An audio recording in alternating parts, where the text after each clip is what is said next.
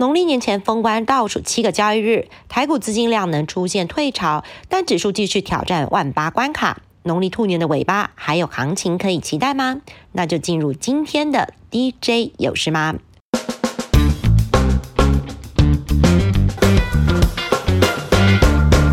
照例从美股说起，最近都是财报周的高峰，下周也是热闹滚滚。这次我们访问到的国泰正企顾问部分析师蔡明汉表示，下周包括 Google、AMD、高通跟苹果都要公布财报。从上游台积电跟艾斯摩尔释出的讯息来看，科技业下游接单需求展望应该会逐步趋向乐观，对股价也会有个股以及相关族群的激励效应。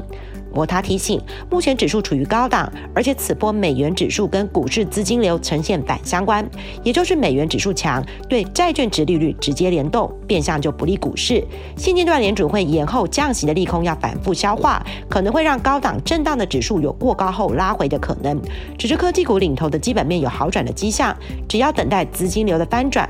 观察指标在美元指数，如果美元指数再度出现转弱，将有激励指数全面再翻多的效应。进入台股，先从封关前的大事说起，各家尾牙以及法说要进入另一波高峰。先从上游开始，金元双雄二哥的联电要召开法说会，线上记者认为，金元代工产业今年会有双位数的成长，联电营收成长的幅度不会低于产业的平均。不过，中国成熟制程产能开出，杀价更趋激烈，外界会期待联电在二二跟二八纳米的进度。带动产品组合以及获利转加。测试界面厂商影威月底也要举办尾牙，线上记者点出，影威主要的客户包括 Intel 还有 AMD，营收占比四成。去年因为供应链陷入库存调整，营运低潮，但随两家主力客户新平台的推出，会激励测试界面的需求，今年目标应该可以重回成长。IC 设计在封关前有一连串的法说会，首先是一月三十号 MCU 厂商的盛群，线上记者表示，公司库存去化已经近尾声，需求将随着消费性电子景气逐步复苏，不过主要的成长会落在下半年。另外就是 BLDC 马达控制是这几年积极争取市场的新品，展望比较乐观。紧接着是三十一号龙头厂商的联发科，线上记者表示，公司推出生成式手机解决方案的天玑九千，陆系品牌已经率先导入，去年下半年上市之后销售报了佳音，今年下半年会有新一代的产品问世，展望正向。另外就是专控网通芯片的厂商瑞昱，线上记者点出，公司今年主要的成长动能来自于整体市场 WiFi 六的渗透率提升，包括路由器以及 PC 年底的渗透率都会比目前的六到七成提高。另外就是 WiFi 七也会有个位数的渗透。是需求比较明确的应用。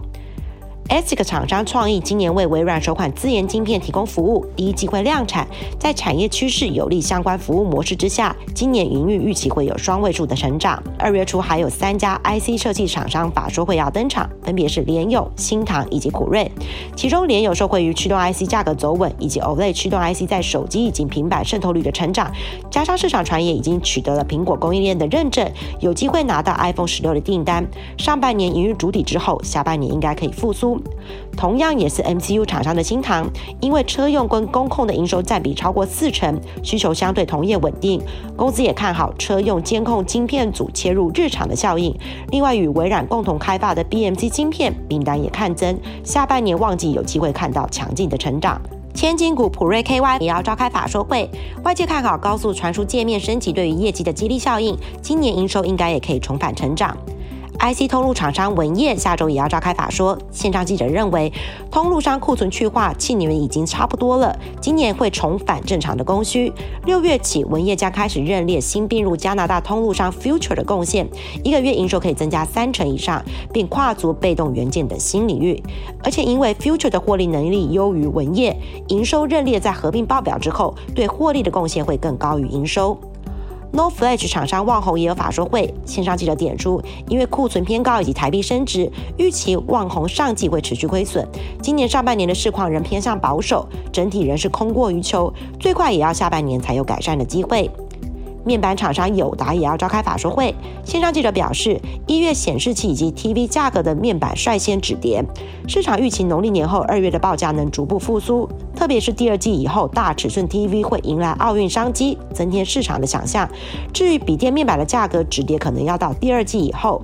外界看待友达的法说，除了报价展望之外，应该也会关注并购以及车用面板的状况。磁性元件厂商联宝有个新品发表会，线上记者表示，随无线充电模组 QI 一点零系列六月底之后要停产，将全面转换到 QI 二点零的产品。新品下半年有望放量。公司间接客户主要是苹果，下半年旺季可期。加上公司无线充电模组生产已经逐步度过了学习曲线的低潮，未来毛利率有机会进一步拉升到三。成水准。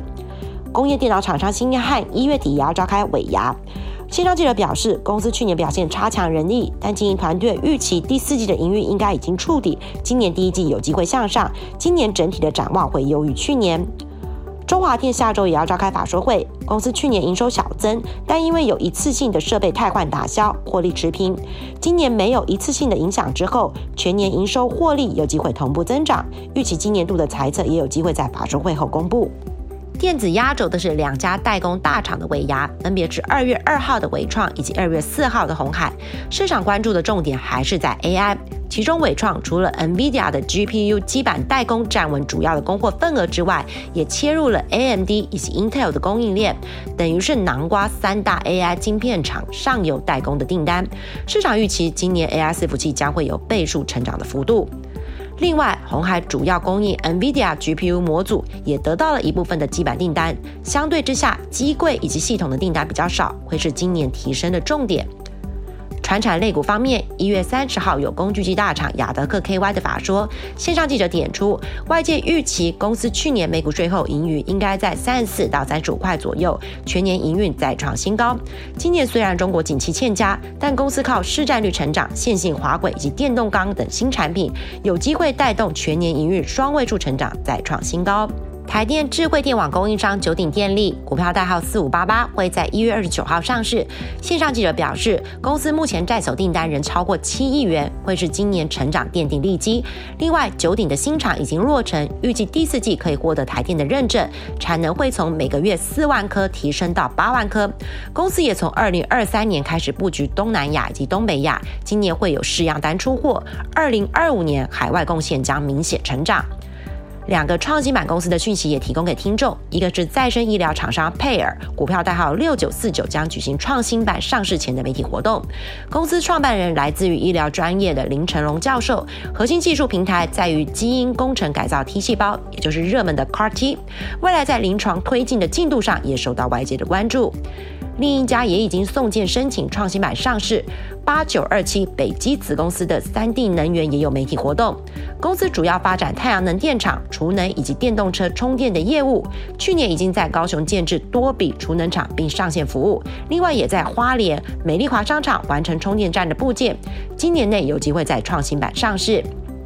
最后是热门族群，封关前轮动快速，确实很难有连续性的攻势。不过我们团队为大家精选出的两个族群相对具有题材性，一个是面板设备股，线上记者点出比较指标的君豪、智胜以及油田，都是从 A O I 检测以及面板相关产业起家，近年积极布局半导体的先进封装，争取进入指标大厂的供应链。其中智胜、君豪以及君华还组成联盟，并且已经在先进制程有所斩获，接下来就要。观察他们的接单状况，确认成效。